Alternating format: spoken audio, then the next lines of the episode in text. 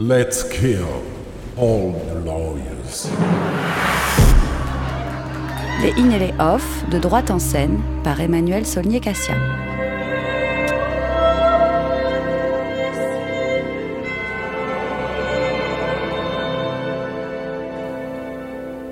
Nous sommes le 8 juillet 2019. Droit en scène vient de poser son micro à Avignon.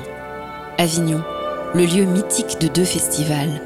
Le premier historique, que l'on appelle le IN, qui a débuté par quelques jours en septembre 1947, quand Jean Villard et Christian Zervos ont monté une semaine d'art en Avignon, comprenant alors trois spectacles.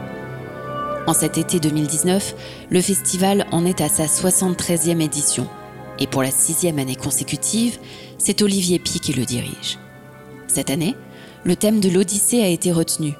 Un retour aux sources du théâtre et du spectacle vivant, en somme, comme on le découvrira à travers quelques-uns des 40 spectacles qui ont été programmés entre le 4 et le 23 juillet. À côté de ce festival officiel, s'est développé à partir du milieu des années 60 un festival indépendant que l'on appelle le OFF, au départ, c'est une manifestation à l'initiative d'un théâtre, une offre alternative un peu désorganisée à ses débuts, voire même contestataire certaines années. Les temps ont depuis bien changé. Le off est devenu l'événement déterminant chaque été pour des centaines de compagnies qui tentent de se faire remarquer par le public et les programmateurs. Et cette année 2019 bat tous les records. 1592 spectacles sont proposés aux festivaliers, qui n'ont donc que l'embarras du choix dans cette offre étourdissante qui va du spectacle de marionnettes à partir de 4 ans au classique shakespearien, en passant par l'humour, le cirque, la magie, la danse, un bouillonnant mélange de propositions éducatives ou récréatives qui ont toutes en commun la passion de faire partager le spectacle vivant. Dans le prolongement de l'angle d'attaque des podcasts de droit en scène mis en ligne depuis septembre 2018 sur Amicus Radio, je vous donne rendez-vous durant les deux semaines à venir, en fin d'après-midi, du lundi au vendredi, sur les ondes d'Amicus afin de vous faire partager mes coups de cœur dans le in et dans le off. Je vous parlerai de pièces tirées du théâtre classique et contemporain, des grands textes ou des petites histoires qui mettent en jeu le droit, les rapports à la justice, à la citoyenneté, au pouvoir, qu'elles s'adressent aux enfants de 8 ans ou aux adultes armés d'un bagage historique, politique et philosophique. Nous n'avons pas voulu proposer de hiérarchie entre les spectacles du in et du off, ni de logique chronologique ou thématique, simplement rester dans l'esprit dans lequel se trouve tout festivalier. Une promenade, guidée à la fois par des choix réfléchis et nécessairement anticipés quand on veut voir des spectacles dans la cour du Palais des Papes ou dans un autre lieu remarquable du Inn, mais aussi par une sélection de pièces plus courtes et le plus souvent plus modestes en termes de moyens, se jouant parfois dans des salles ne comportant que quelques dizaines de places.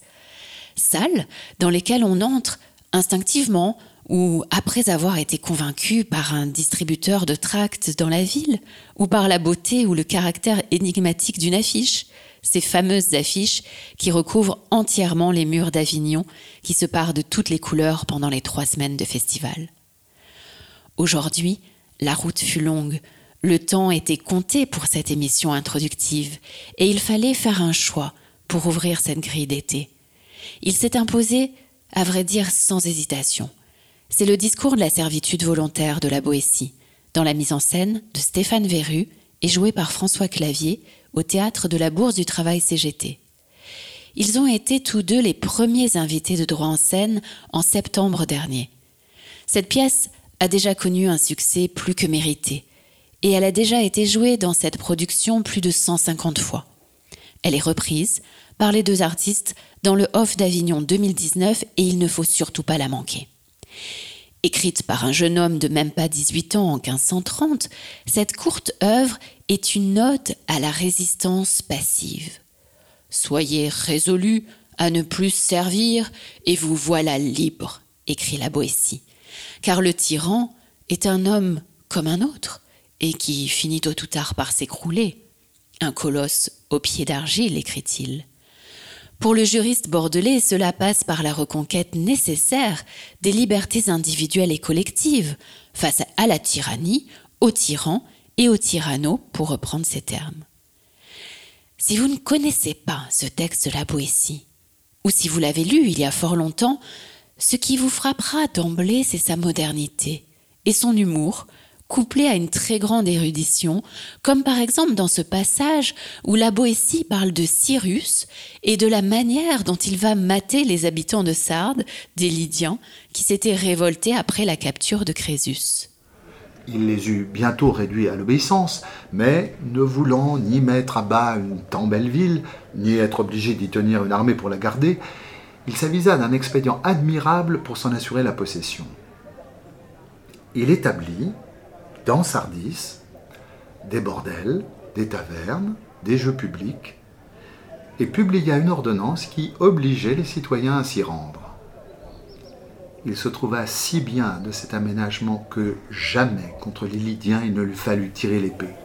Le texte, publié de manière posthume par les Huguenots qui l'instrumentalisèrent, fut alors considéré comme dangereux et brûlé au Parlement de Bordeaux par le bourreau. Plus tard, il aurait inspiré la notion de désobéissance civile. Il faut donc saisir la chance d'aller écouter ce discours de la servitude volontaire, servi par le grand comédien de théâtre et de cinéma qu'est François Clavier, dont le jeu subtil et si persuasif, bien rythmé par euh, l'adaptation intelligente de Stéphane Verru, ajoute à la force déjà incroyable de cet écrit qui a près de cinq siècles. Le spectateur a presque l'impression d'assister à l'accouchement de la pensée de la Boétie. On notera enfin un détail amusant en cette année 2019 où le festival du IN, comme dit précédemment, a choisi le thème de l'Odyssée. Ce détail, c'est que le spectacle s'ouvre, depuis sa création par Stéphane Verru, par la lecture à voix haute du comédien entrant sur scène, marmonnant parfois, de, de passage d'un autre euh, ouvrage d'Homère, c'est-à-dire l'Iliade. N'hésitez pas à écouter ou réécouter le premier podcast de droit en scène avec François Clavier et Stéphane Verru sur radio.amicus-curier.net et surtout à réserver vos places au 06 08 88 56 00 pour assister à une des représentations du discours de la servitude volontaire au théâtre de la Bourse du Travail CGT, rue Campagne, à Avignon. Le spectacle se joue tous les jours jusqu'au 26 juillet de 17h à 18h05 avec pour seul relâche les 8, 15 et 22 juillet. C'était le premier épisode des in et des off de droit en scène. Merci à Lucien Auriol pour la réalisation et à Camille Bloomberg pour la coordination. Vous retrouverez sur notre site internet, rubrique droit en scène, les références citées dans l'émission. Vous pouvez vous abonner au podcast pour ne rater aucun épisode de cette grille d'été et nous suivre sur les réseaux sociaux. À demain sur Amicus Radio.